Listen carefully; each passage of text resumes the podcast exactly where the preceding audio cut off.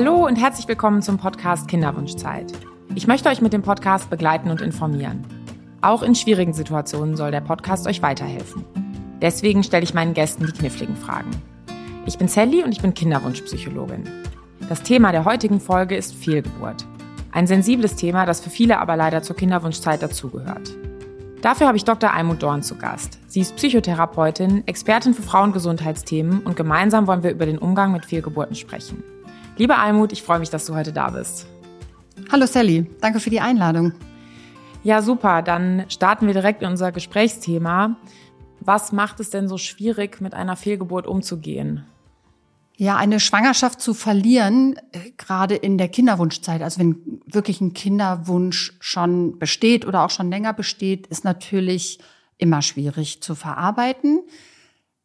Aber es kommt auch noch auf die weiteren Umstände an. Also wie lange hoffe ich schon auf eine Schwangerschaft? Welche Gedanken, Bilder, Fantasien verbinde ich mit dieser Schwangerschaft? Das sind eigentlich die viel ausschlaggebenderen Punkte als zum Beispiel der Zeitpunkt der Fehlgeburt. Mhm. Das heißt, du würdest sagen, es kommt nicht darauf an, wie lange die Schwangerschaft schon gewesen ist, sondern was man fühlt? Ja, das ist viel entscheidender. Natürlich macht es einen Unterschied, ob ich jetzt eine sehr frühe Fehlgeburt habe oder eine sehr späte. Schon viele Wochen mit der Schwangerschaft verbracht habe, eine Beziehung zu der Schwangerschaft, zu dem Kind aufgebaut habe. Da gibt es sicherlich graduelle Unterschiede. Aber viel, viel entscheidender ist das, was im Kopf ist. Mhm. Und was sind deiner Erfahrung nach so die Gefühle, die die meisten Menschen dann beschäftigen? Ich sage jetzt auch bewusst nicht Frauen. Ich finde es wichtig, Männer beschäftigt das auch. Also was ist da so deine Erfahrung? Ja, verschiedene Themen. Ähm, vor allem Zweifel, Selbstzweifel. Hm, habe ich irgendwas falsch gemacht? Haben wir etwas falsch gemacht? Äh, ganz große Ängste ähm, für die zukünftigen Schwangerschaften. Werden wir wieder schwanger? Also gerade Paare, die eine längere Zeit des unerfüllten Kinderwunsch hinter sich haben, haben ja immer diese Befürchtung, dass sie nicht wieder schwanger werden. Ähm, und dann danach die Angst, wenn ich wieder schwanger werde, ähm, kann ich das überhaupt unbeschwert? Kann ich das angstfrei? Wie kann ich das durchstehen, wenn ich doch befürchte, dass das nochmal passiert? Alles, was ich schon mal erlebt habe, ist sozusagen auf der Agenda, ähm, dass mir das wieder passieren könnte. Das sind so die schwierigen Themen. Da kann man noch andere anschließen, weil es wieder auch dann damit zusammenhängt, wie ist mein Umfeld? Wer weiß von der Schwangerschaft? Wer weiß von meinem Kinderwunsch? Wie kommuniziere ich das? Ähm, mit wem kann ich auch mein Leid teilen? Und wie reagieren die anderen darauf? Mhm. Und Hast du da einen Tipp? Wäre es besser, wenn es jemand weiß oder besser, wenn es keiner weiß? Kann man das überhaupt so einfach sagen? Ich rate den Paaren meist dazu, es einem engen Kreis anzuvertrauen, und zwar den Menschen, denen man auch von einer Fehlgeburt erzählen würde. Wenn man sehr früh von einer Schwangerschaft in einem größeren Kreis erzählt und dann eine Fehlgeburt passiert, ähm, erleben viele es als quälend, alle informieren zu müssen, darauf angesprochen zu werden. Wie geht's dir denn so mit diesem mhm. äh, Positiven? Wie geht's dir in der Schwangerschaft? Ähm, und man muss eben von dem Verlust erzählen. Das macht den Verlust ja nicht schlimmer. Aber dieses nach außen ähm, unkontrollierbare, wann werde ich darauf angesprochen, macht es schlimmer. Insofern rate ich dazu, einen kleinen Kreis einzuweihen, die beste Freundin, vielleicht die Eltern, die Schwester, wer auch immer da in Frage kommt, mit dem man sowieso sein Befinden teilen würde. Denn es nur ganz für sich zu behalten, macht es ja auch nicht besser oder schlechter, wenn man ein, ähm, eine Schwangerschaft verliert. Und dann kann man mit keinem drüber reden. Ähm, das äh, macht meist einen zusätzlichen Druck. Mhm. Okay, das heißt, ähm, du würdest schon empfehlen, auch, so habe ich es jetzt verstanden, dass man ruhig vor der zwölften Woche so ganz ausgewählten Personen das schon mitteilt und dann hat man eben auch diese ganz ausgewählten Personen, die einem ein bisschen beistehen können und mit denen man drüber sprechen kann, wenn man die Schwangerschaft verliert. Genau, vor allem unmittelbar rund um den Verlust. Ähm, insgesamt gibt es ja im Moment auch die Tendenz zu sagen, es soll kein Tabuthema bleiben. Es ist doch in Ordnung, darüber zu reden, dass es Fehlgeburten gibt. Aber gerade wenn der Verlust passiert ist, ist es einfach auch eine hochsensible Phase. Und das ist, glaube ich, nicht der richtige Zeitpunkt, um damit groß sozusagen in den Freundeskreis, Bekanntenkreis, äh, Kollegenkreis zu gehen. Wenn das etwas weiter zurückliegt, sozusagen in meine Geschichte gehört, ähm, dann finde ich es natürlich viel besser. Es wird drüber geredet, ähm, dass Frauen mitbekommen, dass es ja auch nicht ganz ungewöhnlich ist, wenn wir von 10 bis 20 Prozent werden die Zahlen immer angegeben von festgestellten Schwangerschaften, ja auch Verluste, frühe Fehlgeburten eben äh, bekannt sind. Es ist nicht so selten, es hat damit auch eine gewisse Normalität. Und insofern finde ich es richtig, darüber zu reden. Aber eben in diesem ganz sensiblen Moment des Verlustes muss man das nicht mit der ganzen Welt teilen. Ja, das finde ich total wichtig. Ich äh, nenne das immer Thema der Privatsphäre, weil ich finde auch bei diesem Tabuthema kommen wir schnell dahin, so, oh, wir, wir müssen das Tabu brechen und jeder muss jetzt. Und ich sehe das auch wie du in der Phase, wo es einen selbst sehr emotional betrifft. Da hat man keinen Auftrag, jetzt die Welt zu verbessern. Da hat man vielleicht als Auftrag, sich gut um sich selber zu kümmern. Und dann vielleicht zu einem späteren Zeitpunkt kann man darüber sprechen, aber auch zum späteren Zeitpunkt muss man nicht unbedingt seine eigene Betroffenheit ja ähm, preisgeben nach außen. Man kann sich ja auch dann mit dem bei dem Thema mit einem Kommentar melden oder was dazu sagen, ohne dass man jetzt offenlegen muss, wann oder ob man selber betroffen war, nur dass man dafür vielleicht eine Sensibilität hat. Ja. Das, ähm, das ist, glaube ich, wichtig, weil ich glaube, so diese Vorstellung, vor der zwölften Woche soll man es keinem sagen, das ist, glaube ich, schon etwas, was viele Menschen noch begleitet, oder? Ja, ähm, auch teilweise aus so magischen Denken heraus. Wenn ich sage, geht's schief. Ich bin jetzt jemand, der nicht so viel äh, magisch denkt und äh, wir wissen, dass die Zahlen dagegen sprechen. Es hat nichts damit zu tun, was ich über die Schwangerschaft denke, ob sie erfolgreich ist oder nicht. Aber ich glaube, damit hat es auch viel zu tun. Wenn ich es noch für mich behalte, dann geht es vielleicht eher gut. Und ich glaube, dass es wichtig ist, eben große Emotionen auch zu teilen. Das kann der Partner sein und wenn ein Paar beschließt, das soll unter uns beiden sein, finde ich, darf man da auch gar nichts gegen sagen. Aber häufig hat man ja doch das Bedürfnis, irgendwie noch das vielleicht eben, wie gesagt, mit der besten Freundin, der Mutter, der Schwester, ähm, dem besten Freund zu teilen. Und dann sollte das möglich sein und nicht, und ja, nicht irgendwie alles hinter verschlossenen Türen stattfinden. Ja, das ist, glaube ich, wichtig, diese, ähm, diese Regel, die da rumwabert, vielleicht für sich auch nochmal zu hinterfragen ähm, und einfach zu überlegen, es gibt ja auch andere wichtige Lebensereignisse, die man jetzt noch nicht sofort öffentlich machen würde, aber da hätte man ja eben auch seine vielleicht eins, zwei, drei Menschen, mit denen man es teilen würde und auf die man, wo man auch weiß, wenn man denen sagt, ja, ich habe es sonst noch niemandem erzählt, ne, das ist jetzt erstmal so unter uns, dass es eben auch mit der entsprechenden Sensibilität äh, behandelt wird. Ja, und das Denken, wenn ich es in den ersten zwölf Wochen nicht sage, ist es nicht so schlimm, wenn ich die Schwangerschaft verliere, diese Rechnung geht ja nie auf. Es ist ja trotzdem schlimm. Und dann bin ich alleine mit diesen Emotionen oder kann sie maximal mit dem Partner teilen. Ähm, und es macht es ja nicht besser. Es macht die Emotion nicht besser. Es ist nicht so, dass ich dann weniger trauer. Und das ist ja das andere Thema bei dem Schwangerschaftsverlust, ob das jetzt eine frühe Fehlgeburt ist oder eine späte oder eine Totgeburt. Für die anderen ist es ja häufig noch nicht existent. Dieses Kind ist noch nicht präsent und insofern ist die Trauer immer erschwert, weil die Frau oder das Paar um etwas trauern, mit dem sie sich schon verbunden haben, eben auch gedanklich, in der Fantasie etc., natürlich auch körperlich eben durch die Hormonumstellung, die körperliche Umstellung, das wirkliche Spüren des Kindes. Aber für die Außenwelt ist dieses Kind noch nicht wirklich existent. Und in einem Trauerfall ist es aber häufig tröstlich, wenn die anderen auch ein Stück mittrauern. Und das ist nicht immer gegeben und macht es manchmal besonders schwer. Mhm. Und was sind deiner Erfahrung nach so Sachen, die dann Außenstehende vielleicht auch aus Versehen oder gut gemeint dann sagen, die gar nicht helfen? Ja, da gibt es sehr typische Sätze, die mir auch immer wieder berichtet werden, dass dann äh, von außen gesagt wird, ihr seid noch jung, ihr könnt wieder schwanger werden, schaut nach vorne. Ähm, einmal ist kein Mal. Hm. Und was ist das Problem an diesen Äußerungen? Dass sie überhaupt nicht das äh, aufnehmen, was ja das Paar selber fühlt. Und es gibt ja nichts, was es, was die Schwangerschaft zurückbringt. Deswegen ist die Frage, was ist tröstlich? Und tröstlich ist häufig gesehen zu werden. Das heißt, wenn ich etwas sage als Außenstehender, was irgendwie das widerspiegelt, was diejenigen gerade spüren, dann ist das hilfreich, auch wenn es ja die Katastrophe nicht wegmacht. Also wenn ich einfach nur sage, das tut mir so leid zu hören, ich hätte es euch so gewünscht, ist das manchmal schon ausreichend. Oder auch zu sagen, oh nein, mir fehlen wirklich die Worte. Auch das ist manchmal ausreichend und besser als die Trauer nehmen zu wollen. Und das erlebe ich immer wieder als einen großen Impuls von außen, die Trauer nicht mit aushalten zu können, sondern sie ganz schnell wegmachen zu wollen, ganz schnell ja. zu egalisieren, irgendwas Nettes zu sagen, die Trauernden aufzumuntern. Das wollen die aber gar nicht, das können die nicht gebrauchen.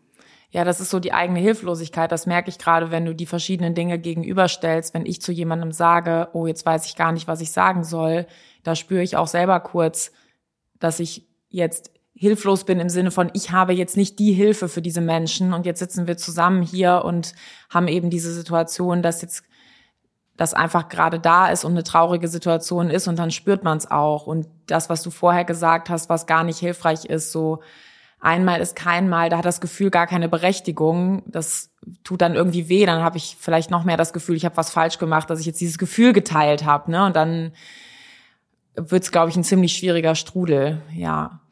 Hm, was ich auch nochmal wichtig fand, was du gesagt hast, ist, dass es nicht so sehr eben darauf ankommt, äh, wie lange die Schwangerschaft schon bestanden hat oder auch, dass man nicht mehr oder weniger traurig ist, ob man es jetzt erzählt oder nicht. Ich glaube, das ist auch, was viele als Hoffnung damit verbinden, ist vielleicht geheim zu halten, dass man dann weniger traurig wäre. Und ja, wie ist das denn so mit dem Verarbeiten von Emotionen? Also wie, wie geht das eigentlich? Ähm, also mit, man kann erstmal sagen, dass es keine Regel für Trauer gibt, ähm, dass man sagen kann, das soll so und so lange dauern oder darf so und so intensiv sein. Ähm, und das hat nämlich auch wieder natürlich was mit der Person oder mit dem Paar selber zu tun. Was haben die denn schon erfahren? Was ist denn deren Vorgeschichte? Gibt es schon Trauerfälle in der Familie, woran dann so ein Trauerfall auch noch mal wieder ähm, andockt, ähm, die Trauer wieder mit hervorbringt. Äh, wir haben ja Emotionen, die manchmal so eng verbunden sind, auch wenn sie jetzt inhaltlich nicht immer eins zu eins zusammenpassen gibt es schon vorherige Schwangerschaftsverluste. Das ist ja meist kein äh, herausragendes, äh, für sich alleine stehendes Ereignis, sondern trifft auf eine Person, die schon äh, bestimmte Lebensereignisse mitbringt, die eine bestimmte psychische Stabilität oder Vulnerabilität mitbringt. Und das sind alles Dinge, die mit darüber entscheiden, wie tief die Trauer jemanden aus dem Alltag reißt, sage ich es erstmal so.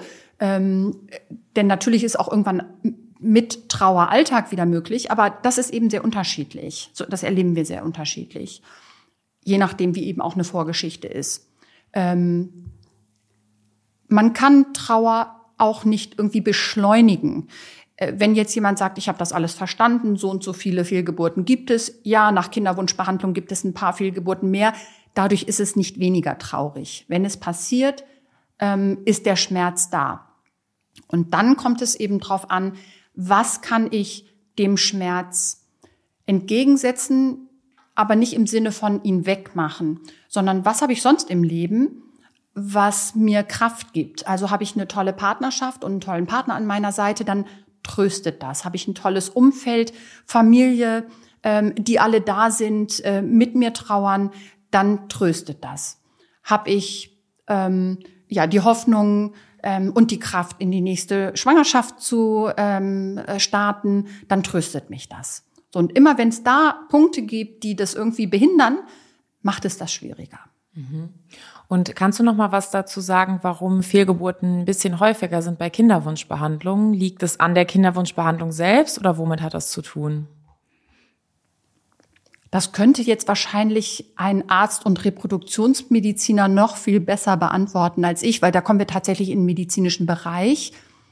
Das wird ja auch immer mal wieder diskutiert, woran es jetzt genau liegt. Aber ähm, wenn ein Paar nicht so schnell spontan schwanger wird wie ein anderes Paar, weiß man ja schon, dass da irgendwas meist ja somatisch ähm, ein bisschen bremst oder holpert, sage ich jetzt mal so ganz äh, salopp daher. Und was auch schon Faktoren dazu sein können, dass es dann vielleicht der Körper erkennt, hm, dieser Embryo entwickelt sich nicht richtig weiter, ähm, die Schwangerschaft lasse ich hier nicht weitergehen. Das ist sicherlich ein Faktor. Ähm, anderer Faktor ist, dass äh, Paare, die in die Kinderwunschbehandlung starten, häufig schon ein höheres Alter haben und die Fehlgeburtenrate mit dem Alter vor allem der Frauen deutlich zunimmt auch wenn wir das immer nicht so gerne hören, dass das mit dem Alter zusammenhängt. Ja, das war auch so mein Verständnis, genau. Das etwas höhere Alter und eben nicht die Kinderwunschbehandlung selbst führt zu einem erhöhten Fehlgeburtsrisiko, sondern die Tatsache, dass diese zwei Menschen etwas mitbringen, was eine Kinderwunschbehandlung notwendig macht. Die Faktoren sind ja weiterhin da und da ist ja die Medizin tatsächlich auch noch nicht so weit, dass wir allen diesen Faktoren so richtig auf den Grund gehen können. Für manche Dinge gibt es eben ein Behandlungsangebot, ohne dass da ganz abschließend erforscht wird, was eigentlich los ist. Ja, ja genau. Ja. Ähm, ich würde jetzt gerne noch mal so ein bisschen über ähm, den verschiedenen Ablauf, ja, wie so eine Fehlgeburt auch vor sich gehen kann, ähm, sprechen. Es gibt ja Fehlgeburten, die tatsächlich von den Frauen selber nicht bemerkt werden und dann steht der nächste Frauenarzttermin an und bei der Kontrolle ist eben die Schwangerschaft nicht mehr sichtbar und dann gibt's ja auch andere Fehlgeburten, die wirklich sich körperlich extrem intensiv anfühlen und ähm, schon eher in Richtung von so einem Geburtserlebnis gehen, auch je nachdem, wie weit es fortgeschritten ist. Würdest du sagen, das macht einen Unterschied dafür, wie traurig man ist oder wie schlecht es einem geht? Nicht per se. Ich glaube nicht, dass das eine besser ist als das andere. Ich glaube, dass manchmal die Frauen den Eindruck haben, wenn ich es anders erlebt hätte, wäre es besser. Das stimmt aber nicht. Also es ist immer erstmal äh, der Verlust das Schwierige und nicht genau, wie ich es verliere. Aber natürlich können da auch traumatisierende Dinge dazukommen. Bei den Frauen, die es nicht merken, ähm, höre ich eben immer wieder diesen Gedanken, hätte ich es nicht merken müssen. Nein, natürlich nicht in einer frühen Schwangerschaftsphase, wo man Kindsbewegung ja noch gar nicht spürt, wo man die Schwangerschaft noch nicht spürt, äh, muss man das tatsächlich nicht an irgendwas spüren. Ähm, wenn es aber zum Beispiel zu starken Blutungen kommt ähm, oder krampfhaften äh, Abgängen, je nachdem, wo sich eine Frau auch gerade befindet und ob sie sich gut betreut ähm, und begleitet fühlt, kann das natürlich weitere Aspekte in dieses ja, traumatische Erleben mit reinspielen. Das heißt, es geht gar nicht da so sehr darum, was erlebe ich eigentlich am Körper, sondern es geht auch darum, ähm, wie reagiert das Umfeld? Ist da überhaupt jemand, den ich ansprechen kann? Bin ich auf Geschäftsreise oder kann ich morgen zu meiner Gynäkologin gehen, die ich seit zehn Jahren kenne? Solche Dinge spielen dann wahrscheinlich eine Rolle für die Bewältigung und auch, ähm, ja, ob dann noch mal jemand zu mir sagt, ja, sie hätten das nicht merken können. Das passiert öfter, dass man es nicht merkt. Ja. Ja. Und ähm, kannst du was zu Schuldgefühlen sagen? Also ganz viele fragen sich ja, hätte ich irgendwas anders machen können? Habe ich Schuld? Wie kann man damit umgehen? Viele wissen ja auch, hast es eben schon beschrieben, so von der Verständnisseite, von der rationalen Seite, dass man weiß, ähm, keiner hat da Schuld und wenn man es selber erlebt, fühlt man sich plötzlich trotzdem total schuldig. Wie kann man damit umgehen? Ich versuche das immer zu erklären mit diesem ganz großen Verantwortungsgefühl, was sofort eintritt mit Beginn einer Schwangerschaft. Also sozusagen schon diesem, diesem elterlichen Verantwortungsgefühl und dem Gefühl, dieses kleine Wesen ist ja total von mir abhängig. Und wenn es dann zu einer Fehlgeburt kommt, irgendwie fast wie selbstverständlich die Frage, habe ich was falsch gemacht? Ähm, ist mit meinem Körper etwas nicht in Ordnung? Ähm, was natürlich rational betrachtet ähm, sozusagen auch wieder in die Distanz gebracht werden kann. Aber sich erstmal klar zu machen, dass es auch mit einem elterlichen oder mütterlichen Verantwortungsgefühl einhergeht, finde ich, damit kann man es manchmal noch mal wieder so ein bisschen ähm, uminterpretieren. Ähm, und gleichzeitig müssen wir aber auch natürlich die Frauen im Blick behalten, die zu sehr in dieses Schuldthema reingehen, weil das häufig auch schon eine Vorgeschichte hat. Mhm, ja, ja, und bei Schuld ist es ja so, wenn man sich damit sehr quält, nimmt es einem auch sehr viel Energie weg, dann für jetzt gerade für unsere Hörerinnen und Hörer, die eine Kinderwunschbehandlung machen, da ist es ja relativ häufig so, dass von der körperlichen Situation her nichts dagegen spricht, ähm, mit relativ wenig Zeitabstand auch einen neuen Versuch zu machen. Ne? Und wenn ich da in so einem Schuldgefühl ähm, festhänge und ganz viel noch bei der Vergangenheit bin, dann wird es mir wahrscheinlich auch schwer fallen, diese neue Behandlungsanforderung mit all ihren Terminen und was ich da halt abarbeiten soll, zu machen. Ne? Ähm, würdest du sagen, es gibt einen Zeitraum aus ähm, psychologischer Sicht, den man einhalten soll, bis man es wieder versucht? Oder was wäre da dein Tipp? Da bin ich sehr klar entschieden, dass es den nicht gibt. Ähm, der Körper sagt, wann es weitergehen kann. Wenn der Zyklus sich wieder einstellt, sagt der Körper, ich bin bereit. Ich sage den Paaren immer, dass wir Menschen in der Lage sind, sehr widersprüchliche Gefühle gleichzeitig zu haben. Ich glaube nicht, dass man ein Gefühl verarbeitet haben muss.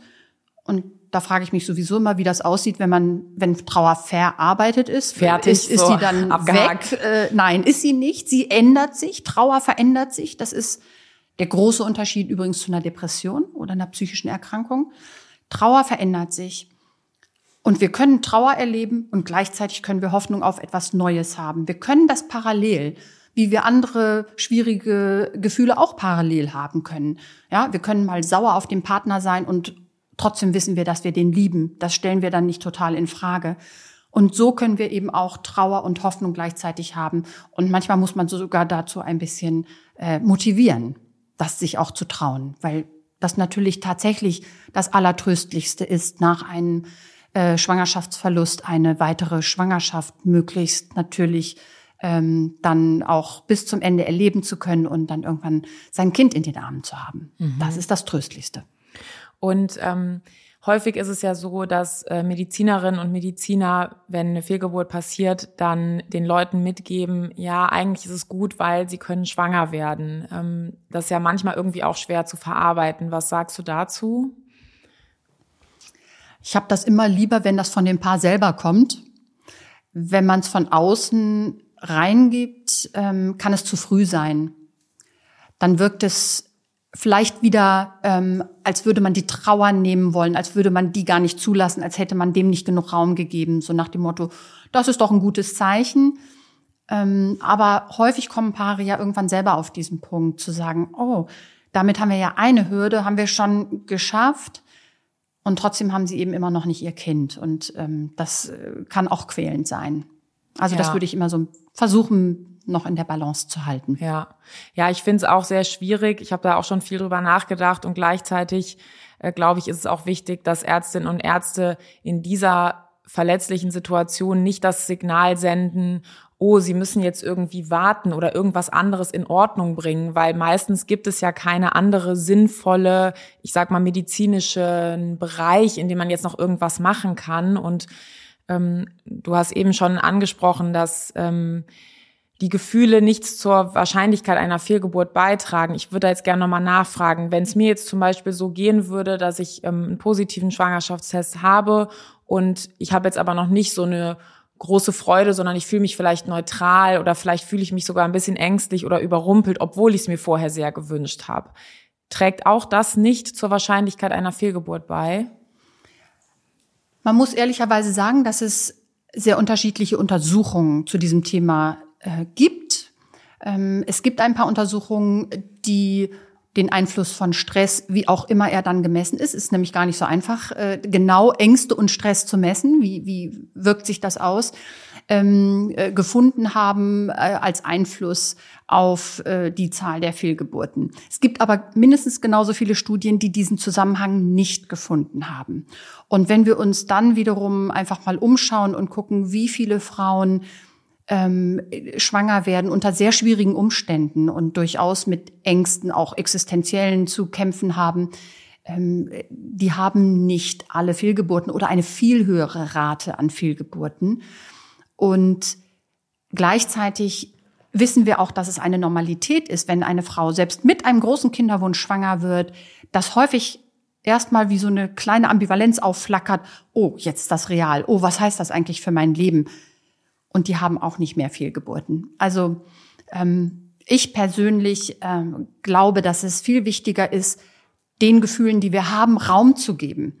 Also wenn ich sowieso Angst habe, weil ich zum Beispiel schon eine Fehlgeburt hatte, dann aber der Meinung bin, ich darf das auf gar keinen Fall fühlen, glaube ich, macht das viel mehr Stress und Druck, als zu sagen, natürlich habe ich jetzt auch meine Ängste und meine Befürchtungen. Ja, aber ich gebe sozusagen diesem neuen kleinen Wesen auch eine neue Chance. Ich äh, vermittel immer gerne ein Bild, was vielen hilft nach einem Schwangerschaftsverlust, zu sagen, für diese neue Schwangerschaft mache ich sozusagen ein neues Fotoalbum auf. Die anderen Schwangerschaften oder die Schwangerschaft, die ich schon verloren habe, ist ein eigenes Fotoalbum. Und wenn ich in meinen Ängsten bin, dann blätter ich in dem alten Album. Wenn ich eine neue Schwangerschaft habe und sage, ah, die ist aber noch gar nicht, das, da habe ich noch gar keine Bilder in meinem neuen äh, Fotoalbum für dieses kleine Wesen, dann kann ich das auch blanko lassen und mich sozusagen innerlich so ein bisschen an diesen Bildern festhalten und damit kann man auch Ängste reduzieren. Ich mache mit diesem Bild ganz gute Erfahrungen. Ja, das finde ich total super. Das hilft einem total im Kopf zu sortieren, dass eben auch die Traurigkeit, die von einem Schwangerschaftsverlust, einer Fehlgeburt oder vielleicht sogar mehreren, die wird für den Rest des Lebens auch Bedeutung behalten und ist irgendwie davon nicht weggewischt, aber dann gleichzeitig auch zu sagen, okay, alles was da ist, äh, sagt jetzt nicht die Zukunft vorher. Das kriegt man, glaube ich, manchmal, wenn man so in seinem Herz oder seinem Kopf oder wo auch immer man am meisten die Gefühle wahrnimmt, kriegt man es, glaube ich, schlecht sortiert. Ich glaube, dieses Bild ähm, hilft wirklich sehr gut, ja. Und ähm, würdest du denn sagen, dass das Erlebnis einer Fehlgeburt generell für Menschen in einer längeren Kinderwunschzeit schlimmer ist als für andere? Oder wie ist deine Sicht darauf? Wenn eben wie wir es ja dann häufig erleben, diese Ängste damit verbunden sind, nicht wieder schwanger zu werden. Wenn es zum Beispiel eine aufwendige reproduktionsmedizinische Behandlung ähm, erforderte mit mit Hormonstimulation, mit künstlicher Befruchtung, mit Punktion, Transfer. Äh, die Paare, die zuhören, wissen vielleicht, wovon ich rede, wenn ich das hier so abspule. Mhm. Ähm, dann, dann ist das natürlich die, alles, was mit reinspielt in diese Trauer und sofort die Befürchtung, was heißt das eben für jetzt die weiteren ähm, Möglichkeiten, überhaupt schwanger zu werden. Insofern würde ich sagen, ja, ähm, da gibt es eine höhere Belastung, ähm, aber wieder äh, sozusagen ein bisschen in Abwägung, we, wen trifft es wie und in welchem sozialen Umfeld, wen habe ich, ähm, der mich in dieser Situation begleitet. Ja, und ähm, wenn mir jetzt äh, sowas passiert ist, was würdest du denn empfehlen für die Zeit danach über das Erzählen und die so ein bisschen emotionale Bewältigung haben wir schon etwas gesprochen, aber was würdest du zum Beispiel empfehlen in Bezug auf Arbeiten gehen? Also ich stell mal zwei Sachen gegenüber. Also soll ich mich eher schnell auch mit Arbeit ablenken oder soll ich eher ähm, vielleicht auch mehrere Wochen ähm, nicht arbeiten, also entsprechend der Belastung natürlich. Man kann ja nicht einfach so nicht arbeiten, man ist dann arbeitsunfähig geschrieben. Aber kannst du mal zu diesem ganzen Feld was sagen? Da kann man gar nichts Pauschales raten. Das muss man sich sehr, sehr individuell anschauen. Wenn ich eine Frau habe, die in einem sehr guten Umfeld arbeitet, mit sehr lieben Kolleginnen und Kollegen, ähm, sich dort gut aufgehoben fühlt, gerne arbeitet, ähm, die geht vielleicht schneller zurück und sagt, das ist für mich so eine gute Ablenkung. Zu Hause fällt mir die Decke auf den Kopf, ich gehe die Wände hoch, das halte ich nicht aus. Würde ich sagen, einfach wieder anfangen und vielleicht die Belastbarkeit so ein bisschen austesten. Ähm, sich vielleicht dann nochmal wieder auch ein, zwei Tage krank schreiben lassen, wenn es zu viel wird. Also damit dann großzügiger zu sein. Aber ich kann genauso gut eine Frau haben, die in so einem Spannungsumfeld arbeitet, ähm, dass sie sich komplett negieren muss ähm, und nirgendwo sagen darf, wie es ihr gerade geht. Und da ist es dann manchmal sinnvoller, eine Frau auch etwas länger aus dem Arbeitskontext zu nehmen. Ja, und du hast gerade gesagt, sagen, wie es einem gerade geht. Da geht es ja auch nicht unbedingt darum, dass man berichtet, dass es eine Fehlgeburt ist. Aber wenn man jetzt in, an einem Arbeitsplatz ist, wo man noch nicht mal sagen würde, ja, leider hatte ich eine schlechte Woche letzte Woche und ich glaube, meine Leistungsfähigkeit ist gerade so 80 Prozent, ist, ne, geht's vielleicht, dass wir ein bisschen gucken, wie wir mich auslasten. Ähm, das ist ja etwas, was nicht notwendigerweise erfordert, dass ich jetzt genau sage, ich habe einen Kinderwunsch und ich hatte eine Fehlgeburt. Aber wenn da so ein bisschen Spielraum ist und was ich auch immer wichtig finde, ähm, was man nicht vergessen darf, ist, dass man erstmal vielleicht diese ähm, Zeiträume, wo man ein kleines bisschen Schonung vielleicht entgegennehmen würde, dass man die von sich aus immer zeitlich begrenzt. Also ich erkläre mhm. das nochmal, dass man sagt, könnt ihr vielleicht diese Woche, können wir vielleicht gucken, dass ich so 80 Prozent mache und nächste Woche gehe ich mal davon aus, alles ist wieder normal, ähm, damit man nicht in diese Situation kommt, dass man wie ein rohes Ei behandelt wird, ähm, weil die meisten Menschen sind das nicht und ähm, können, glaube ich, aus ihrer Arbeitstätigkeit auch viel Stabilität ziehen, insbesondere wenn sie die Sachen gut können und gerne machen. Ähm, kannst du da noch was hinzufügen? Mhm. Das und ich, ich glaube, es kommt dann auch wieder darauf an, was, was macht mein Kopf damit? Ähm, wie sortiere ich mein Erlebnis jetzt gerade auch in diesen Kontext ein? Also ich muss jetzt gerade an eine Patientin denken, die zu dem Zeitpunkt eines Schwangerschaftsverlust gerade in einem Start-up für, für Babyartikel gearbeitet hat. Das war für sie unerträglich. Da konnte sie eine Zeit lang wirklich nicht zurück, weil es sich inhaltlicher so sehr mit diesen Themen befasst hat, denen sie sich jetzt gerne zugewandt hätte und die bei ihr jetzt so ausgebremst waren. Ich denke aber auch an Patientinnen zum Beispiel, die in der Kita gearbeitet oder arbeiten und dann sagt vielleicht die eine, oh, das lenkt mich total gut ab und ich habe so ein nettes Team ähm, und dann ist es so quirlig und äh, die sind alle so süß und dann muss ich eh lachen, also das hilft mir und die nächste sagt vielleicht, in die Kita kann ich jetzt gar nicht, das verstehen Sie bestimmt, weil da bin ich jetzt mit diesen ganzen kleinen Kindern konfrontiert und mit den Eltern, die dann vielleicht auch noch irgendwie einem sagen, wie nervig die Kinder sind, das halte ich gerade gar nicht aus. Also wieder, was mache ich, was ist meine Geschichte in meinem Kopf? Und das kann ganz unabhängig eben sozusagen von dem gleichen Ereignis sein, der Fehlgeburt. Mhm. Und wo dockt das bei mir an? Ne? Ja. Du hast es jetzt gerade erklärt an so zwei unterschiedlichen Situationen von Menschen, die vielleicht sogar den gleichen Beruf haben. Ja. Und ähm, du hast jetzt auch von ähm, Patientinnen gesprochen, weil du ja Psychotherapeutin bist. Jetzt würde ich noch mal kurz ähm, diesen Schlenker machen und die Frage stellen, also wo kriegt man überhaupt Hilfe, wenn man sich vielleicht mit seiner Trauer überfordert fühlt und ähm, braucht man dann eine Psychotherapie? Mhm. Ich glaube, das kann man sehr gut so beantworten, dass die meisten keine Psychotherapie brauchen. Du hast auch eben schon gesagt, viele sind keine rohen Eier und man kann ja auch Krisen bewältigen. Wir Menschen sind an sich äh, auch krisenresistent, viel mehr als wir so denken. Ähm, man kann auf unterschiedlichen Ebenen Hilfe finden. Wenn ich wirklich den Eindruck habe, ich brauche ähm, äh, über die Beratung meiner Gynäkologin, meines Gynäkologen hinaus Rat, äh, gibt es ja die Schwangerenberatungsstellen, die, äh, was viele nicht wissen, rund um das Thema Schwangerschaft und auch Schwangerschaftsverluste und auch unerfüllten Kinderwunsch ja beraten. Äh, viele bringen das ja immer nur in Verbindung äh, mit Beratung in äh, Schwangerschaftskonfliktsituationen. Das stimmt aber nicht. Die sind also rund um diese Themen auch da. Und äh, da kriegt man ja tatsächlich sehr niederschwellig, sehr schnell und rasch einfach mal ein paar Gesprächstermine bei wirklich sehr kompetenten Beraterinnen und Beratern. Äh, das ist eine gute Möglichkeit. Wenn der Verlust in der höheren Schwangerschaftswoche ist, und sozusagen äh, noch viel mehr auslöst als jetzt vielleicht bei einer frühen Fehlgeburt, gibt es auch ähm, Möglichkeiten, sich mit anderen äh, Eltern, die das Gleiche erlebt haben, äh, auszutauschen. Also wenn wir bei dem Thema Totgeburten sind, mhm. wir haben das mhm. jetzt hier gar nicht groß differenziert, ähm, ähm, eben je höher das in der Schwangerschaftswoche ist, je näher zum Geburtszeitpunkt, dann kann es sehr sinnvoll sein, sich dort eben äh, auszutauschen und zu schauen, wie gehen andere mit diesem Thema um ähm, und äh, kann das suchen.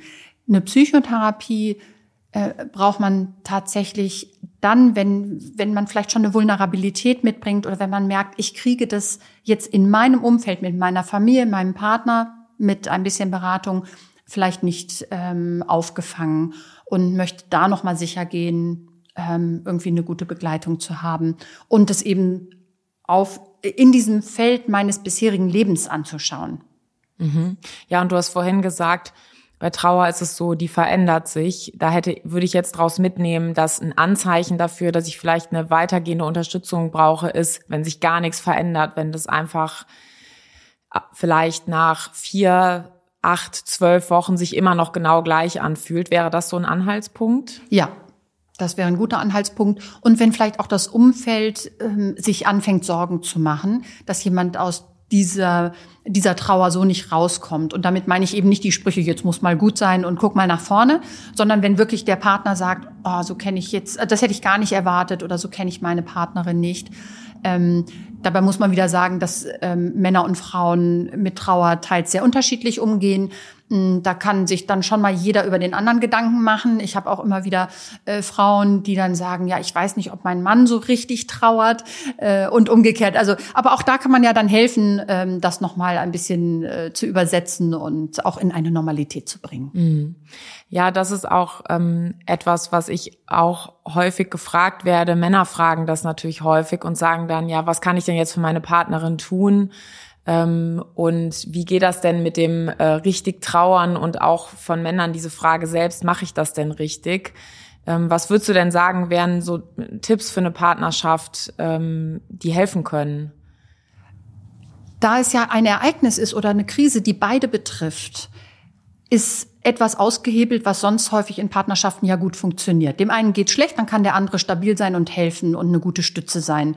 Ratgeber, in Armnehmer, was auch immer. Jetzt betrifft es beide.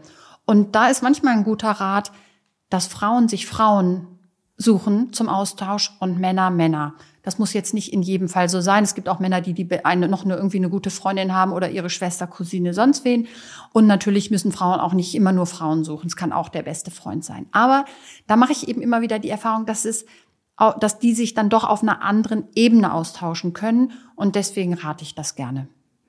Ja, das finde ich auch wichtig. Und was ich auch beobachte, ist, dass ähm, Partnerschaften sich ja auch häufig zusammenfinden, weil der eine vielleicht da Stärken hat, wo der andere Schwächen hat. Und dann ist es so, wenn beide betroffen sind, dann ist manchmal der Umgang aber ganz unterschiedlich. Und da kann man auch nicht pauschal sagen, man muss drüber reden. Das ist nicht, ist nicht immer so. Wenn man jetzt das Gefühl gar nicht fühlen kann und es wegdrücken muss, dann würde ich schon sagen, das ist etwas, wo man dann irgendwie muss man ja in Kontakt mit dem Gefühl kommen und da hilft halt reden. Ich glaube, so ist der Zusammenhang. Ne? Und wenn ich aber in Kontakt mit meinem Gefühl kommen kann, mit einem als Mann, mit einem guten Freund und wir machen als Aktivität dann was anderes, ist glaube ich okay, ne? Ja, oder ich merke, dass es mir gut tut, mich ein bisschen in meine Arbeit zu stürzen, dann ist das eben auch ein Verarbeitungsmechanismus und der muss nicht verkehrt sein, nur weil die Partnerin eben sagt, ich, ich brauche dich eben mehr hier oder ich, ich, ähm, ich kann das nicht verstehen, dass du einfach wieder arbeiten gehst, wir haben unser Kind verloren. Ähm, da muss man dann tatsächlich äh, manchmal ein bisschen übersetzen. Ja, und du hast ja auch gesagt, derjenige würde dann merken, es tut ihm gut. Das heißt, die Verkettung wäre ja so, ich merke, es geht mir schlecht, ich spüre das und dann merke ich, es geht mir besser, wenn ich mich anderen Dingen zuwende. Das ist ja nicht, ich spüre das gar nicht oder ich drücke das so weg, dass das nicht da ist, sondern ich merke das schon und versuche dann mich zu fragen, was hilft mir denn jetzt für eine Zeit, von der ich nicht genau weiß, wie lange die dauert, wo ähm, vielleicht Traurigkeit und Ängste dann immer ab und zu da sind, da auch Pausen von zu haben, ne? Genau, genau so. Ne, auch das kann man eben nicht pauschalisieren. Es gibt auch Männer, die stürzen sich dann in die Arbeit und, ähm, und, und spüren gar nichts mehr und entfernen sich aus der Beziehung. Das ist damit natürlich nicht gemeint. Ja, genau, ja. Und dann, glaube ich, gibt's andersrum, oder nicht glaube ich, weiß ich auch, gibt's andersrum auch Männer, die ähm, auch ohne die körperliche Beteiligung die Fehlgeburt emotional exakt genau gleich schildern, wie das Frauen schildern, die nämlich auch sagen, hätte ich was anders machen können, hätte ich meine Partnerin mehr unterstützen müssen, dass sie irgendwie sich so oder so verhalten kann und auch, auch der Blick in die Zukunft. Ähm, und dann ja auch manchmal finde ich für Männer sogar noch mit einem größeren Hilflosigkeitsaspekt, ähm, weil sie dann ja irgendwie weniger tun können, auch in der Kinderwunschbehandlung. Ne? Sie gehen, gehen halt meistens hin und geben ähm, Sperma ab und viel mehr können sie nicht machen. Und als Frau, glaube ich, hat man, kann es vielleicht klappen, dass man das Gefühl hat, durch die, alle diese Termine, die man wahrnimmt, in so eine Aktivität reinzukommen. Und Männer haben auch das Problem, dass sie häufig gar nicht gefragt werden, wie es ihnen geht nach einem Verlust, sondern sie werden immer nur gefragt, wie es denn jetzt ihrer Partnerin geht. Ja, also das ist äh, auch ein ganz wichtiger Faktor zu sehen. Das betrifft wirklich beide und da ist es auch sinnvoll, auch den Mann natürlich zu fragen, wie es ihm jetzt damit geht. Ja, und ich glaube, das fängt damit an, dass auch Männer sich erstmal selber fragen, wie es ihnen geht. Und wenn man es als Mann dann einem Freund erzählt, eben die Geschichte nicht so anzufangen, dass die heißt, wir haben leider die Schwangerschaft verloren und meiner Partnerin geht so und so, sondern dann auch zu sagen, wir haben leider die Schwangerschaft verloren und mir geht's so und so und dann erstmal zu gucken, wie das halt so Raum gibt und was andere dann auch erzählen. Mhm, genau, ja. Ja, ich glaube, wir haben jetzt viele Dinge berührt und auch viele glaube ich, praktische Ansätze gegeben. Wir haben ein bisschen differenziert, wann sollte man sich Hilfe holen. Aber ich hoffe, wir haben auch ganz viel Mut gemacht. Sehr schön fand ich dein Bild mit dem Fotoalbum, eben die Gefühle der Vergangenheit, die sehen zu können und die wertschätzen zu können, sich aber auch mit viel Mut nach vorne zu trauen in eine neue Schwangerschaft. Und Mut ist ja immer etwas, was man genau dann braucht, wenn man Angst hat. Also es geht nicht darum, keine Angst zu haben, sondern mutig zu sein. Und auch die Sachen, die du über Trost gesagt hast, da geht es nicht darum, nicht traurig zu sein, sondern in der Trauer etwas zu finden, an das man sich halten oder wo man sich abstützen kann.